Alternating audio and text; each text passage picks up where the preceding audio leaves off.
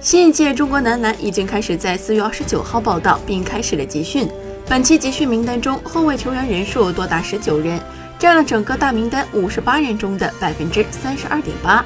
其中，郭艾伦和赵继伟是目前红蓝两队国际赛场经验最为丰富的选手，风头正劲。但是在单独带领国家队取得优异成绩方面，还有待证明。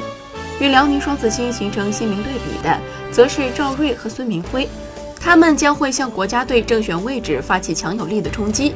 此外，上赛季在联赛中发挥优异的还有吴前。